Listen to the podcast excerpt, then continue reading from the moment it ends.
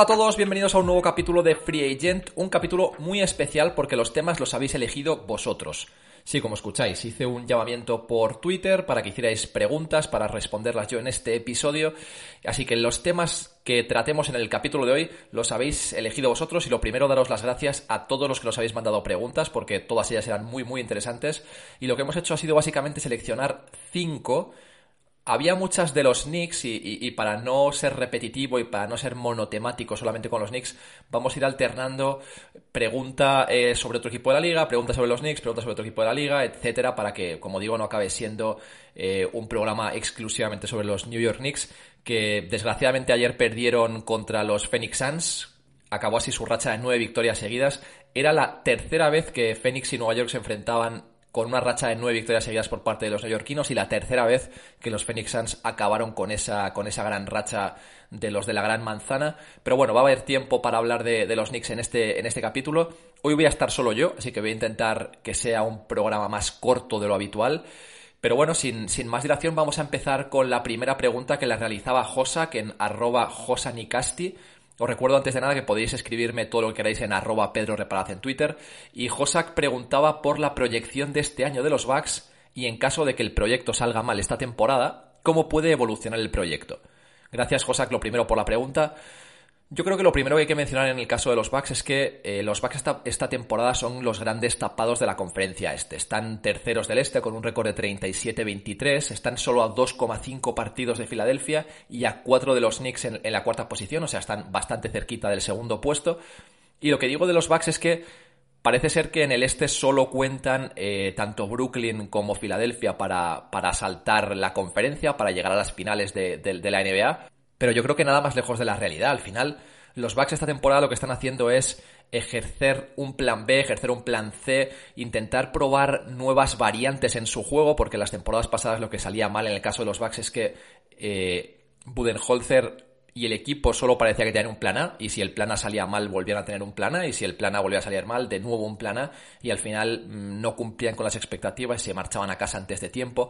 Esta temporada está siendo un poco diferente en ese sentido porque los Bucks están intentando, como digo, muchas cosas, tanto en ataque como en defensa. Están probando variantes con Antetokounmpo para que no sea solamente el ejecutor, sino que también organice. Su, número de asistencia de esta temporada ha subido. Así que yo creo que el tercer puesto de los Bucks es algo anecdótico. Yo creo que en las temporadas pasadas que fueron el mejor equipo de la liga en temporada regular se demostró que luego su, su superioridad no se trasladaba a los playoffs. Y yo creo que el objetivo de esta temporada de Milwaukee es clara, es intentar eh, diversificar su juego lo máximo posible durante la temporada regular, eh, emplear esa, esa, campaña como un banco de pruebas en el que testar diferentes eh, opciones y luego ser bastante más diversos en los playoffs. Vamos a ver si, si le sale bien, porque mm, Mike Budenholzer, como digo, ha decepcionado en temporadas pasadas tanto como técnico de los Atlanta Hawks como ahora como técnico de, de Milwaukee y esta temporada va a ser clave, pero volviendo un poco a los números de Milwaukee, que como digo, para mí es el gran tapado de la conferencia este y probablemente el gran tapado de la NBA, los números son muy buenos. Eh, Milwaukee actualmente es cuarto en ataque con un rating ofensivo de 116,2, es octavo en defensa con un rating defensivo de 109,8, es el segundo mejor net rating de toda la liga, solo detrás de Utah, es el segundo mejor equipo en eficacia de tiro, el quinto mejor equipo en true shooting, el tercero en pace, o sea, al final todos los registros nos indican que son un equipo puntero de la liga, que son un equipo top. De hecho, ante Tocumpo, para mí, actualmente es el tercero en la lista del MVP, solo por detrás de Jokic y Embiid, como queréis eh, situar a los dos pivots. Pero para mí, ante Tocumpo es tercero, que igual que su equipo, su temporada está pasando un pelín desapercibida, pero está firmando números de auténtico escándalo. Y y yo creo que Milwaukee al final sí que va a depender mucho de Antetokounmpo, pero con la incorporación de Drew Holiday, yo creo que tiene una tercera espada mucho mejor de lo que era en temporadas pasadas eh, Bledsoe, Eric Bledsoe. Así que al final, yo creo que, estos Milwaukee Bucks están construidos para saltar eh, la conferencia este.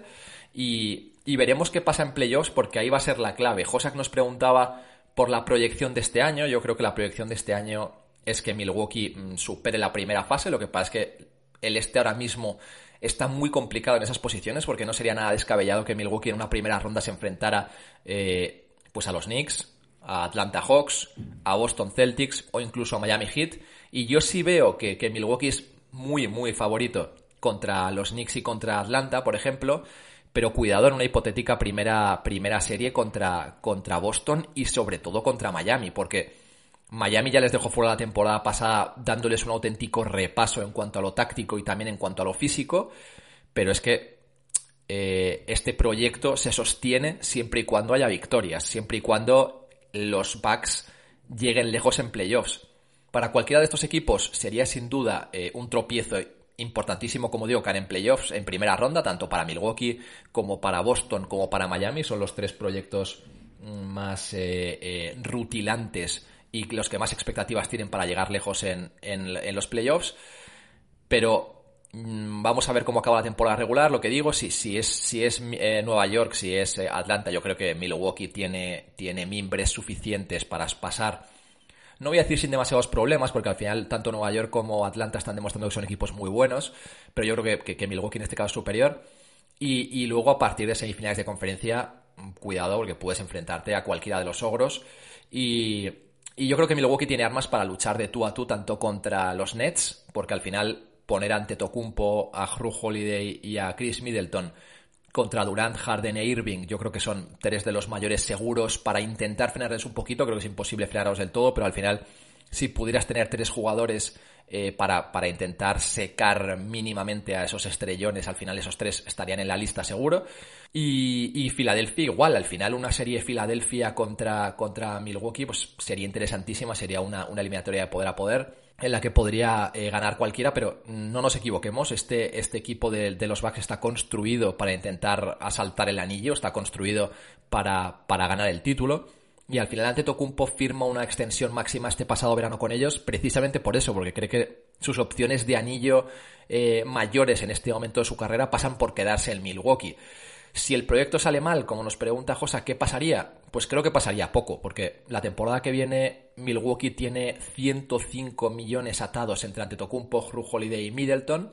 El cap space de esta temporada eran 109 millones tienen más de 130 millones garantizados la campaña que viene, porque también hay que contar los 13 de, de Brook López, eh, la campaña siguiente eh, Di Vincenzo es expiring, pero tiene un contrato que casi llega a los 5 millones también.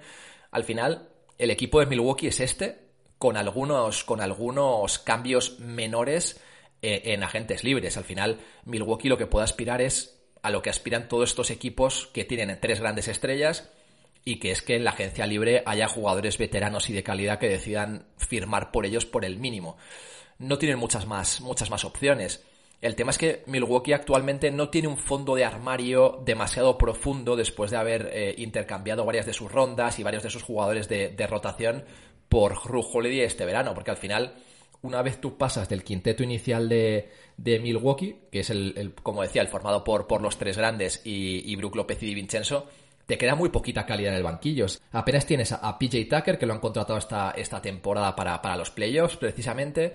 Pero es que luego hay un salto muy grande. Tienes a los Bobby Portis, a los Jeff Tick, Bryn Forbes, Pat Connaughton, o sea, Atanasis Antetokounmpo. E, es gente que en eliminatorias de playoffs probablemente tú tengas que estrechar tu rotación a siete jugadores, ocho si me apuras un poco, pero al final es una plantilla muy corta. Yo creo que con un amplio margen de mejora, esta, esta, esta postemporada la agencia libre en cuanto a estrellas no es demasiado buena, porque los estrellones al final han renovado con sus equipos, pero sí hay muchos jugadores de rotación interesantes que podrían acabar en Milwaukee en caso de que Milwaukee mm, demuestre que es serio aspirante al anillo. Si al final Milwaukee cae en primera ronda por la ciudad en la que se encuentra y, bueno, y por, y por esas aspiraciones menores que podrían tener otros, otros destinos, otros destinos como Los Ángeles, otros destinos como, como Nueva York, como Brooklyn, pues al final mm, van a tener lo más complicado. Yo creo que, que para resumir, los Bucks tienen que demostrar esta temporada que son claros candidatos a ganar el anillo. Y si esta temporada sale mal, pues tienen que volver a intentar la temporada que viene y la temporada después, porque al final Giannis es un jugador muy joven y, y, y Middleton mm, tampoco son jugadores veteranos. Hru acaba de cumplir 30 años, creo, así que tampoco es un jugador eh, cuya carrera esté llegando a su fin, ni mucho menos. Yo creo que, el proyecto de, Milwaukee está ahí para quedarse y por lo menos los dos, tres próximos años van a estar ahí dando guerra hasta el final.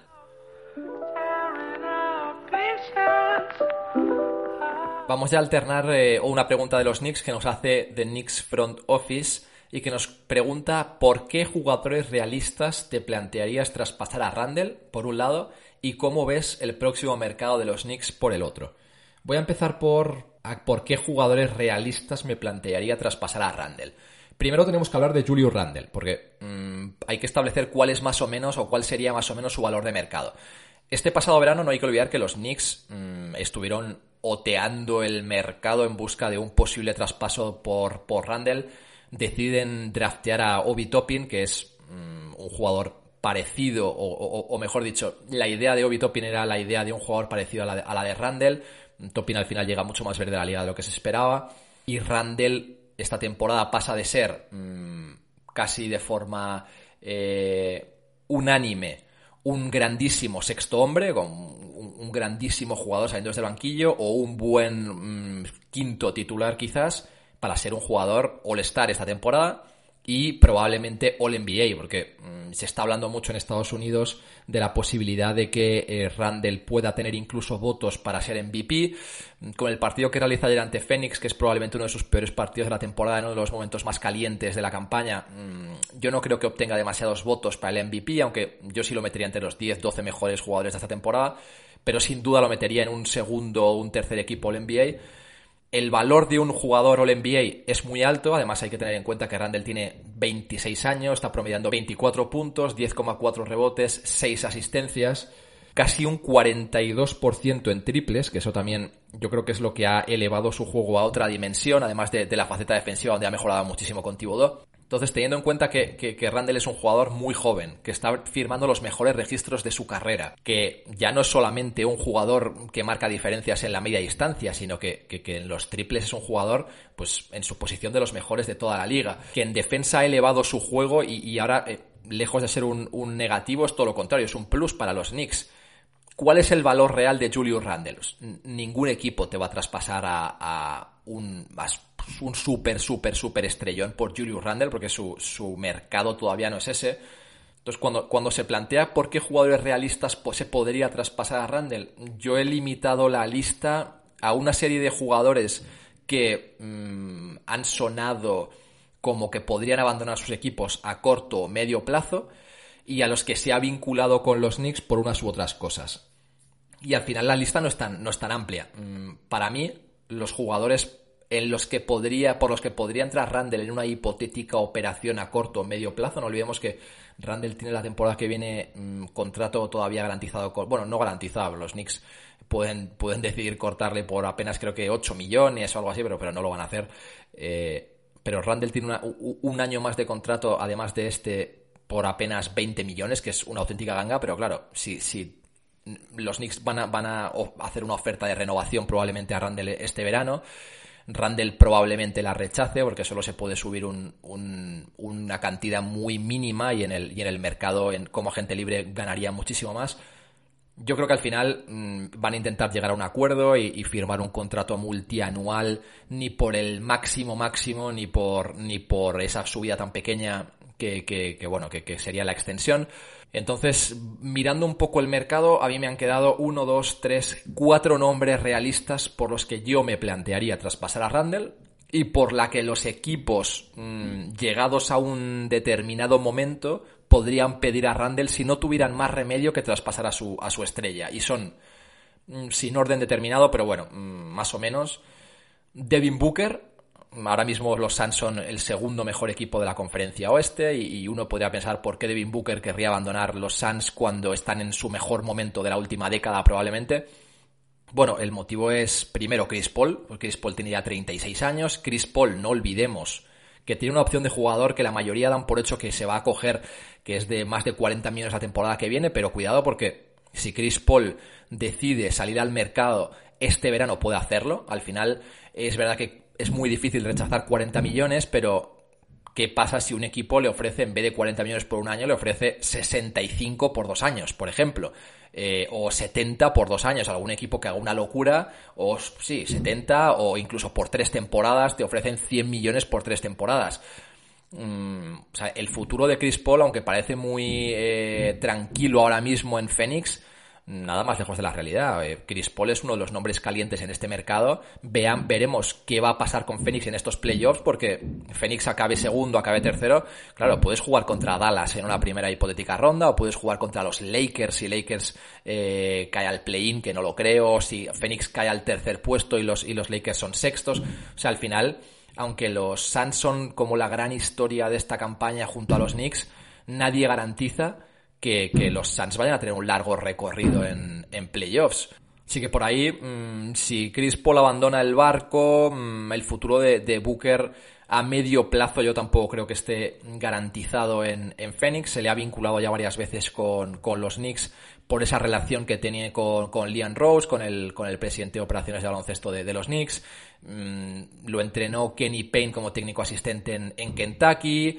Mm, se les ha vinculado ya varias veces. De hecho, los medios americanos siempre que mencionan como la próxima gran estrella que va a pedir un traspaso y que lo va a pedir explícitamente a los Knicks, siempre mencionan a Devin Booker. Yo creo que Devin Booker sería uno de ellos, sería el primero de ellos, de hecho. Y el segundo de ellos sería Carl Anthony Towns, que pasa un poco lo mismo, pero Minnesota no es Phoenix. Es verdad que, los Wolves mm, traspasan por D'Angelo Russell porque es uno de los mejores amigos de Towns, pero, pero a pesar del contrato de Towns, Minnesota no deja de ser el segundo, el tercer peor equipo de toda la liga. Veremos qué pasa este verano con su pick, porque lo tiene eh, protegido solo top 4. Si, si, si cae más allá de ese top 4, iría a los Warriors. Así que bueno, mm, el futuro de, de los Timberwolves es muy diferente. A mí Carl Anthony Towns es un jugador superior por edad y por proyección a la de Randall. Al final, Minnesota no te va a pedir únicamente a, a, Randall en una hipotética operación, nunca sería uno por uno, siempre habría draft, jugadores jóvenes, etcétera, pero sí podrían pedirte mm, un jugador establecido como Randall en una hipotética operación por Towns, así que Devin Booker sería el primero, Towns sería el segundo, y luego me quedan solo dos nombres. El siguiente sería Diaron Fox. Para mí, mm, Diaron Fox sería el tipo de base perfecto en el, en el esquema de Thibodeau, un, base que, penetra muy bien, que defiende muy bien, que además ha mejorado mucho su tiro exterior, un jugador todavía muy joven con contrato garantizado para varias temporadas.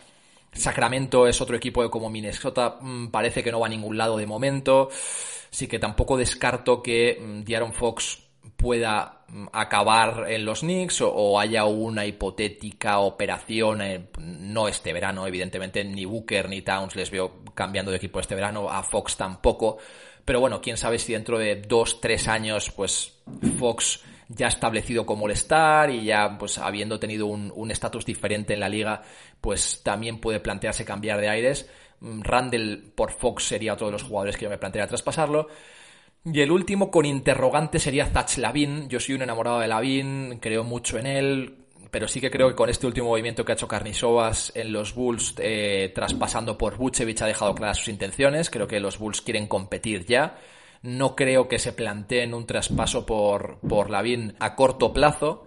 Y en caso de que lo hicieran, mmm, no creo que tampoco estuvieran tan interesados en Randall por el hecho de que Randall con Bucevic no tendría mucho sentido, si podrían quizás plantearse hacer algo a tres bandas, en el que el tercer equipo recibirá Randall, ellos piezas jóvenes, no lo sé, yo creo que en el caso de, de Lavin lo veo muy difícil, Tampoco creo que como jugador Lavin actualmente sea un salto de calidad importante eh, con respecto a, Randall. Al final, mm, en cuanto a edad, son parecidos también. En cuanto al impacto que tienen en las victorias, yo creo que el impacto de Randall esta temporada se ha demostrado superior. Pero, pero bueno, sería un, un jugador muy intrigante que, que sí me parecería interesante y que en función de la operación sí podría plantearme, mmm, bueno, eh, pensármelo. Esos serían los cuatro jugadores realistas, Booker, Towns, Fox y Lavin. Y luego hago un pequeño desvío porque yo sí me plantearía traspasar a Randall por uno de los cuatro primeros de este, de este draft. Es una operación que en mi opinión es imposible, no creo que ninguno de los cuatro primeros, eh, los cuatro que elijan primeros en este draft se planteen traspasar su pick por Randall y aunque fuera Randall y el pick de los Knicks, o aunque fuera Randall y los dos picks de los Knicks, no hay que olvidar que los Knicks esta temporada tienen el suyo propio y el de Dallas, que probablemente los dos sean entre el 15 y el 20. Mm, el de Knicks probablemente será el 18, el de Dallas probablemente será el 21 o el 22. Mm, yo creo que no es suficiente Randall y el 18 y el 22 por un pick top 4 en este draft, que como nos llevan diciendo los expertos varias temporadas, es un draft diferencial. Es un draft que va a tener a, Kate Cunningham en el puesto número uno y que luego entre el 2, el 3 y el 4 va a tener a, a Sachs, va a tener a Mobley y va a tener a Green, que son cualquiera de los cuatro jugadores cuya proyección es la de ser estrellas de la liga. Mm, yo no veo ahora mismo los cuatro peores equipos de la liga, no veo a Detroit, que está mm, haciendo un equipo totalmente joven, no veo a Minnesota, evidentemente, si el pick les cae a ellos, no veo a, no sé, a los, a los Warriors si caen en el 5, traspasando a Kuminga por Randall, pues no lo creo, al final el objetivo de los Warriors siempre será un Bradley Bill, siempre será, bueno, Bradley Bill es otro jugador el que no he mencionado, que como Washington ahora está ganando y tal, no creo tampoco que vaya a salir a corto plazo, pero evidentemente yo sí traspasaría a Randall por, por Bradley pero tampoco veo a, a los Wizards cambiando, cambiando a Bradley Bill por Randall. Así que no creo que, no creo que ninguno de los equipos de la cola mm, cambie su futuro o la posibilidad de tener un, un grandísimo jugador joven por, por, la idea de tener a Julius Randle. No creo que Julius Randle tenga todavía ese valor de mercado como para, como para ello, ni a Oklahoma, ni a Orlando, ni a Cleveland. O sea, al final todos estos equipos que pueden subir posiciones no, no les veo, pero, pero yo sí cambiaría a, a Randle por un top 4 de este draft que probablemente haría que los Knicks dieran un pasito atrás en sus aspiraciones a, a corto plazo. No sé cómo encajaría eso con, con la idea de Tom Thibodeau, pero, pero yo sí lo haría, yo sí lo haría.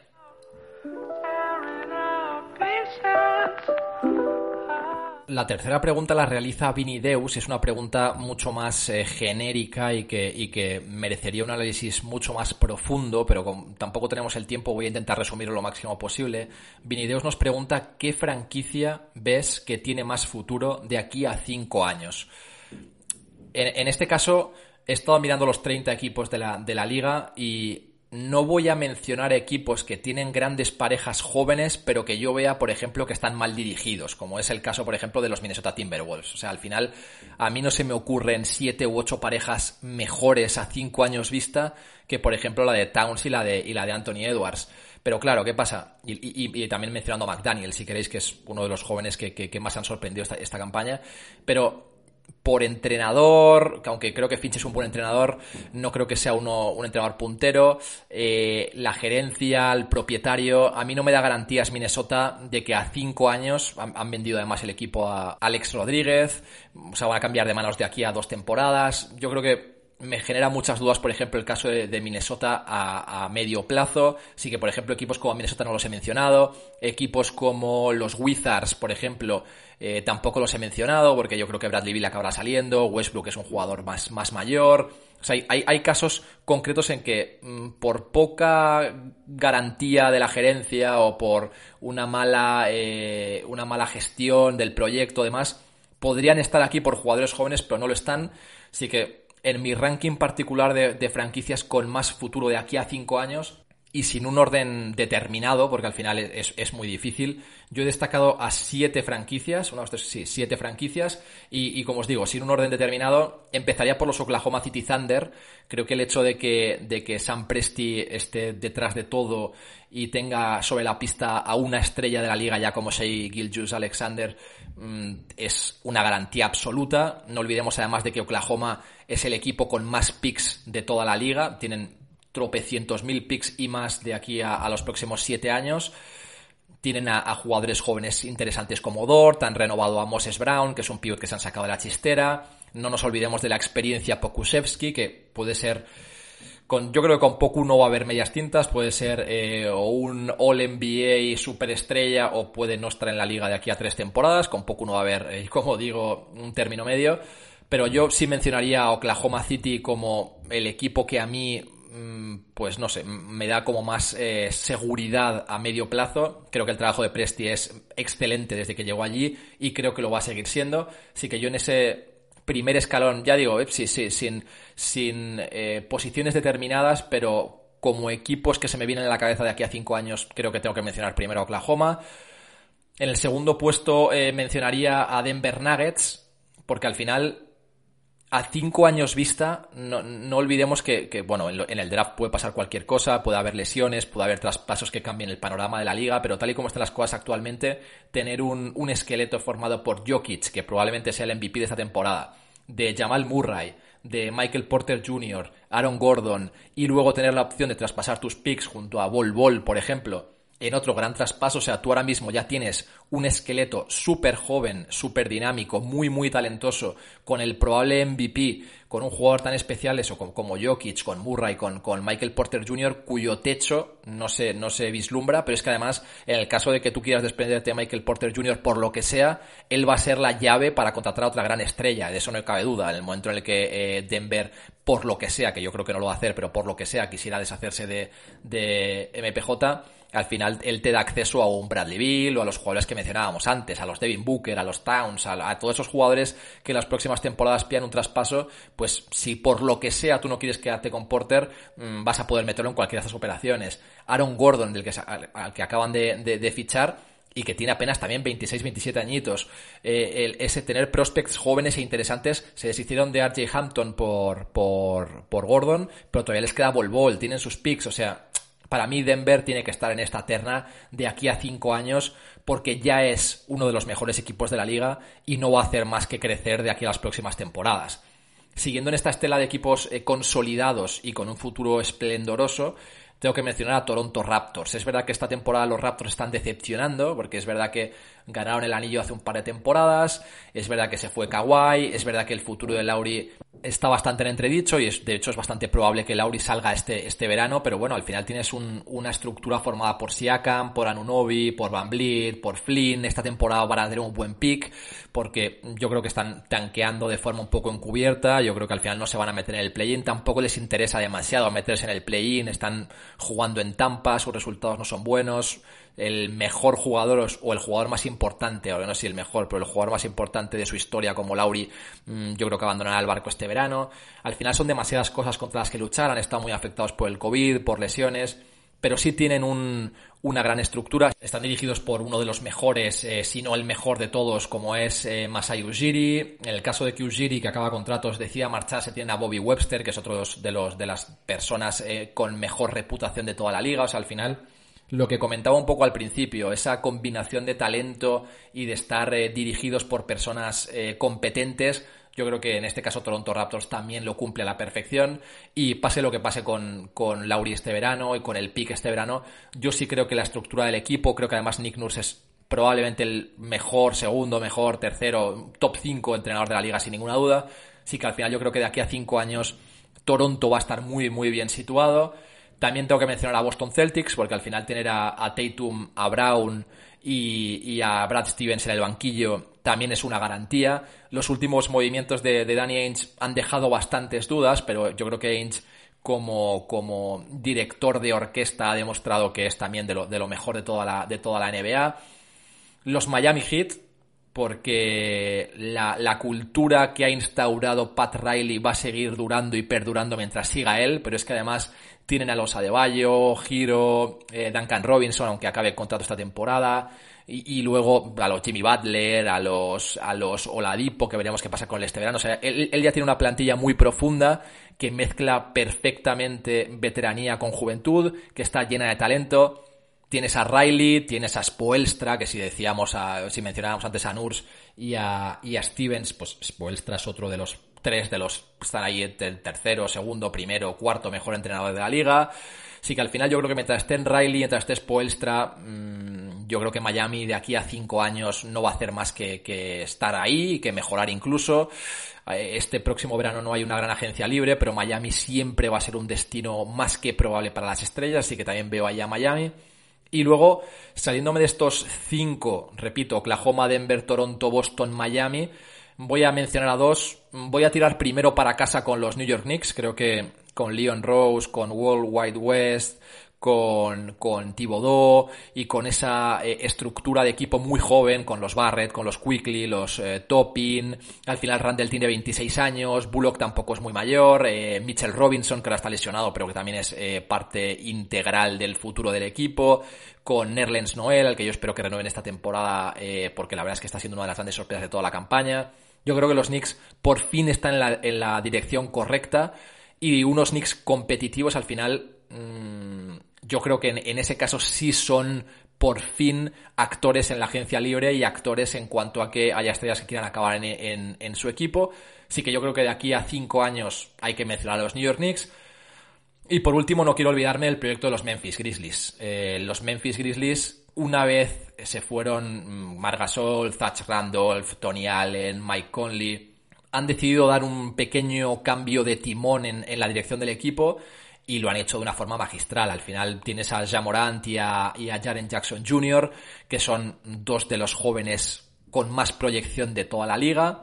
Y yo creo que, Memphis eh, ha hecho todo para hacer una reconstrucción muy muy rápida. Creo que lo ha hecho de forma brillante. Creo que tiene mimbres suficientes para estar peleando eh, a corto plazo y a medio plazo por esas eh, últimas posiciones de playoffs del, del oeste. Y creo que a poco que tengan un poquito de suerte en el draft en próximas temporadas y que alguna gente libre, no primer, del primer escalón ni del segundo, pero a poco que alguien del tercer escalón quiera, quiera jugar allí con, con Morant y con, y con Jackson Jr., sí que es un equipo que de aquí a cinco años pues probablemente no pueda pelear por el anillo, pero sí sea un equipo muy competitivo y a tener en cuenta para, pues eso, segunda ronda de playoffs y para dar un, un susto a cualquiera. Así que Vinideus mis siete equipos a cinco años vista serían Oklahoma, Denver, Toronto, Boston, Miami, Nueva York y Memphis. Espero haber respondido bien a tu pregunta y, cualquier otra, otra, otra cosa, pues seguimos hablando por Twitter.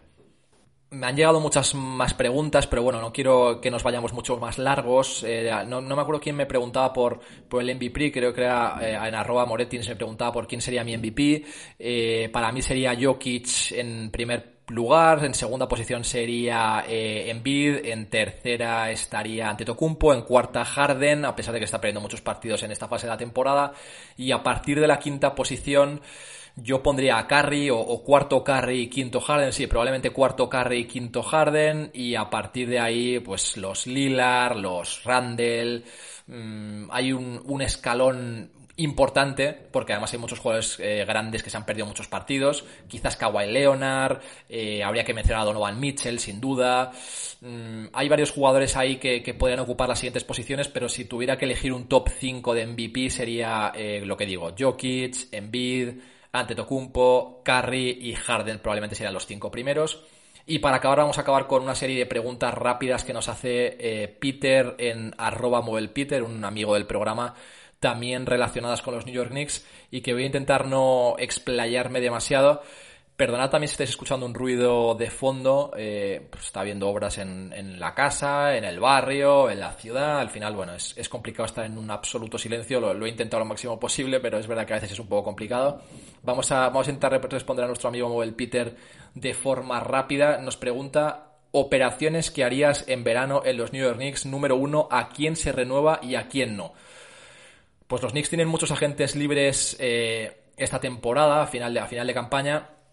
¿A quién renuevas y a quién no? Yo creo que es la, respuesta es clara. Renovaría a todos menos a Peyton. Y todos menos a Peyton supone renovar a Reggie Bullock el primero, a Nerlens Noel el segundo y a, y a Alec Burks el tercero como, como grandes eh, piezas.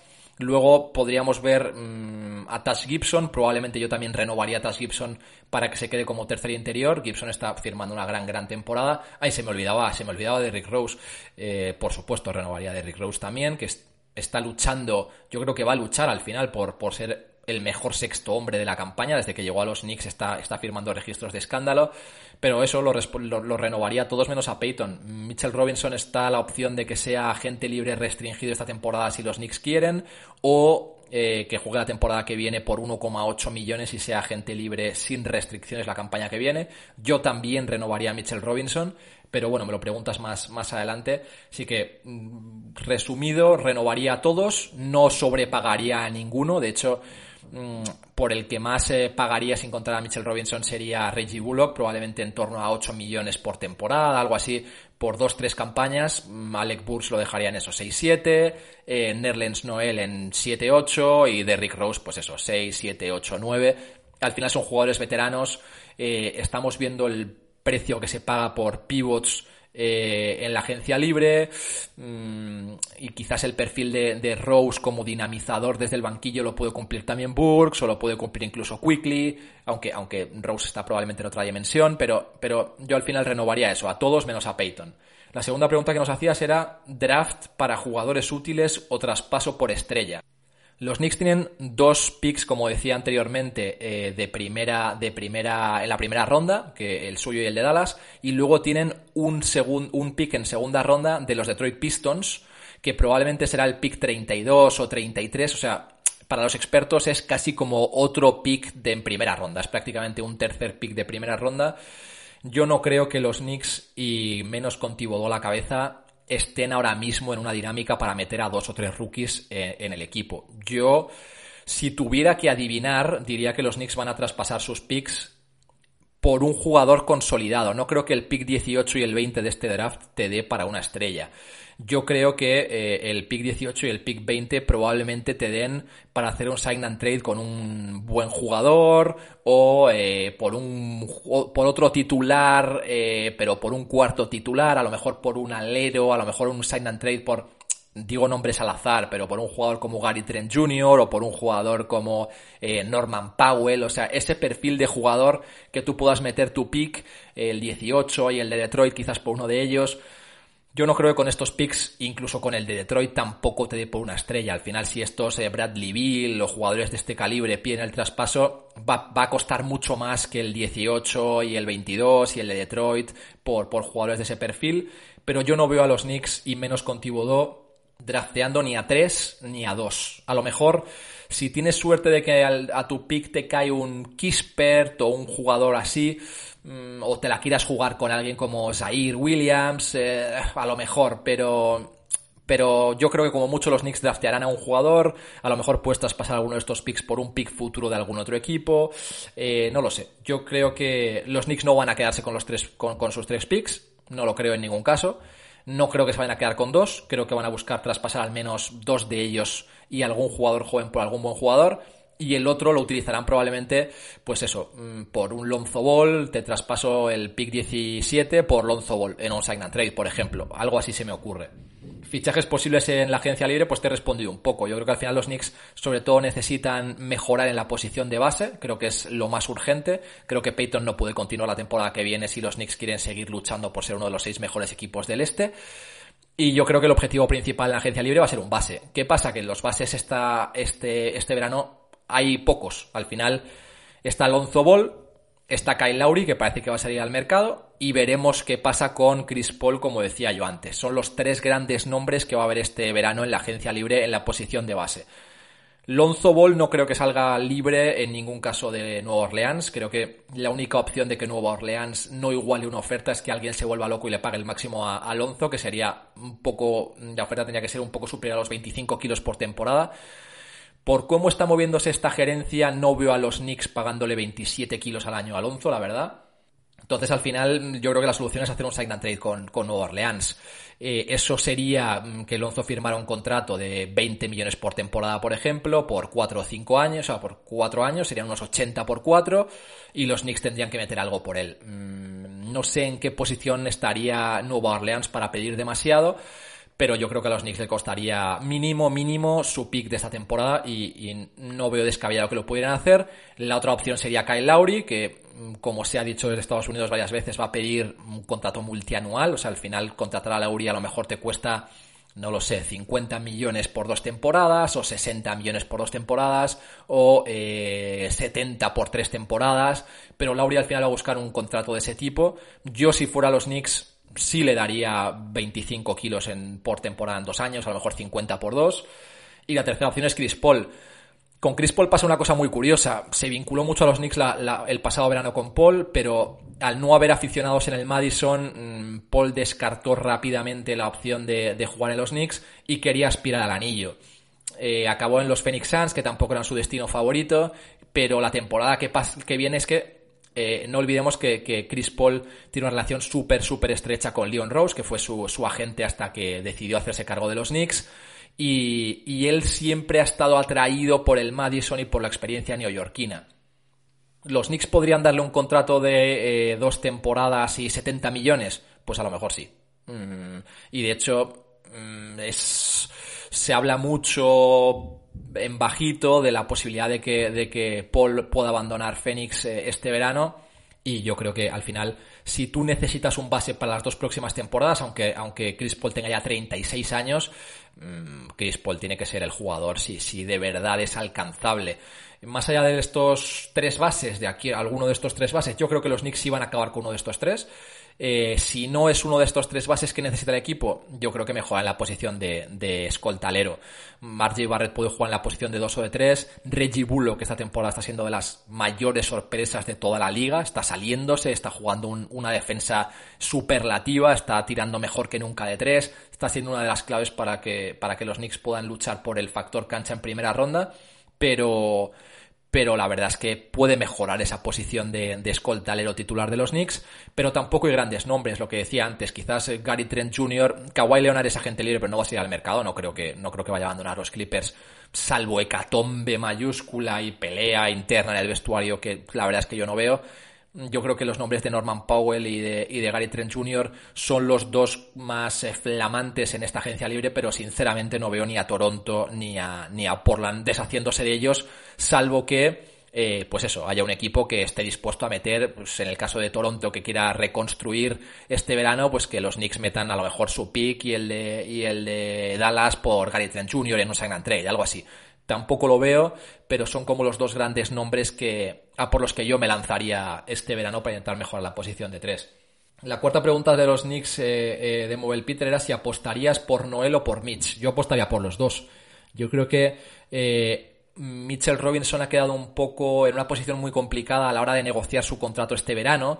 Eh, no olvidemos que Mitchell Robinson ha cambiado de agente, si no me equivoco, hasta en seis ocasiones desde que está en la liga y esta es su tercera temporada.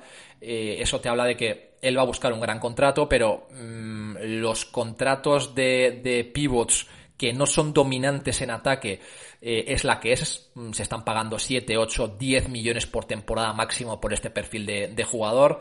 Ahí tenemos los contratos de Tristan Thompson o de Thomas Bryant en, en Washington o jugadores de este perfil. Al final acaban teniendo contratos, sí, en torno a 7 a 11 millones por temporada. Yo creo que Mitchell Robinson, el techo de Mitchell Robinson es bastante superior al de, al de Nerlens Noel. Yo creo que el techo de, Robinson, si sigue mejorando, esta temporada había mejorado mucho, había dejado de hacer tantas faltas, su, su promedio de tapones había bajado también, pero su defensa había crecido, era uno de los mejores interiores defensivos de toda la liga.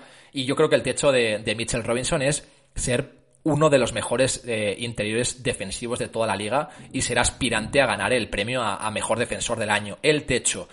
Eh, lo que pasa es que, claro, mm, se le ha visto con cuentagotas y durante muy poquito tiempo. Además, a la hora de negociar lo tiene más complicado porque él, cuando ha estado fuera del, equipo, el equipo no se ha resentido tanto como podíamos imaginar, porque Nerlens Noel, eh, Tash Gibson y, y Norbel Pell en, menor escala han cumplido muy bien con lo que se pedía. Así que a la hora de negociar un gran contrato, también ha quedado un poco perjudicado a Mitchell Robinson, pero si tuviera que apostar por uno, apostaría por los dos. Mitchell Robinson como el titular, pagándole probablemente en torno a 10, 11, 12, 13 millones por temporada si no te queda más remedio, porque además sería un contrato eh, muy interesante a la hora de traspasarlo eh, en el futuro por una gran estrella. Y luego le daría en torno a 7, 8, 10 millones a Nerlens Noel, porque mmm, la temporada que ha hecho esta temporada con los Knicks es la mejor de su carrera. Mm, es un jugador que llegaba con muchas dudas, un jugador que rechazó en su momento un contrato de 72 millones con Dallas. Eh, bueno, esas cosas que tiene la NBA, eh, que yo creo que acabará persiguiéndole toda su carrera, pero este es el mejor baloncesto que ha jugado toda la temporada Nerlens Noel, es uno de los mejores protectores de aro de toda la liga. Es verdad que ofensivamente es un jugador muy limitado, pero defensivamente para lo que busca Thibodeau es, es perfecto.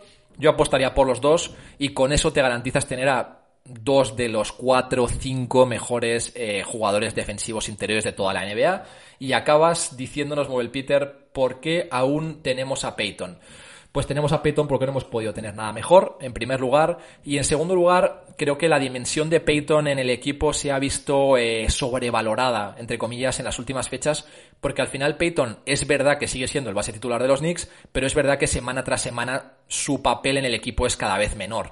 Peyton está jugando los primeros 6 minutos, 7 minutos del primer cuarto, Thibodeau lo sienta, no vuelve a jugar en la primera mitad, en el tercer cuarto vuelve a salir de, eh, como titular, pero de nuevo vuelve a jugar 5 o 6 minutos y vuelve a sentarse y son Rose y Quickly los que acaban el partido, cuando estaba Burks incluso podía hacer las, funciones de base. Al final, yo creo que eh, la función de Peyton es esa, 15, 16, 17 minutos en estos Knicks, Y cuando lleguen los playoffs, ni siquiera veremos lo que dura el, experimento de Peyton, porque no sabemos cómo van a acabar los Knicks, pero yo no descarto en absoluto que los Knicks jueguen un primer partido, un segundo partido, pierdan el primero, pierdan el segundo, y Thibodeau rápidamente quiera cambiar eh, la estructura, y en esos cambios yo creo que Peyton es el, más, mm, el que va a salir perjudicado. Yo creo que eh, visto este equipo que es tan coral, que juegan tan unidos, que todos defienden, que todos atacan al unísono, Peyton sí que es verdad que es el que más desentona, pero lo que digo, en las últimas semanas y quizás probablemente desde coincidiendo con el, con el cierre del mercado, el papel de Peyton se ha visto muy reducido y, creo que no es tan tan perjudicial como, como lo fue en otros en, otras fechas. Y además teniendo en cuenta un dato muy curioso que en esta racha de, de nueve victorias eh, seguidas que han tenido los Knicks Peyton ha sido el único jugador del quinteto titular con un más menos eh, negativo. Al final, eh, tú ganas nueve partidos seguidos y el único de tus titulares que está entre comillas restando es, el Fred Peyton. Bueno, creo que es bastante significativo y que, y que pone bastante las claras lo que es el Fred Peyton para este equipo que, yo creo que tiene los días contados. No, no, creo que, no creo que fuera una mala decisión renovarle en su momento, porque el equipo necesitaba un poquito de estructura y de continuidad con respecto a la temporada pasada, pero, pero no le da. Ni a Peyton le da, ni a los Knicks les da eh, eh, a nivel de crecimiento para seguir sosteniendo a Peyton en el tiempo. Así que yo creo que el experimento Peyton en los Knicks va a acabar en unas semanas y cada vez es menor porque Rose y Quickly desde el banquillo están siendo absolutamente diferenciales.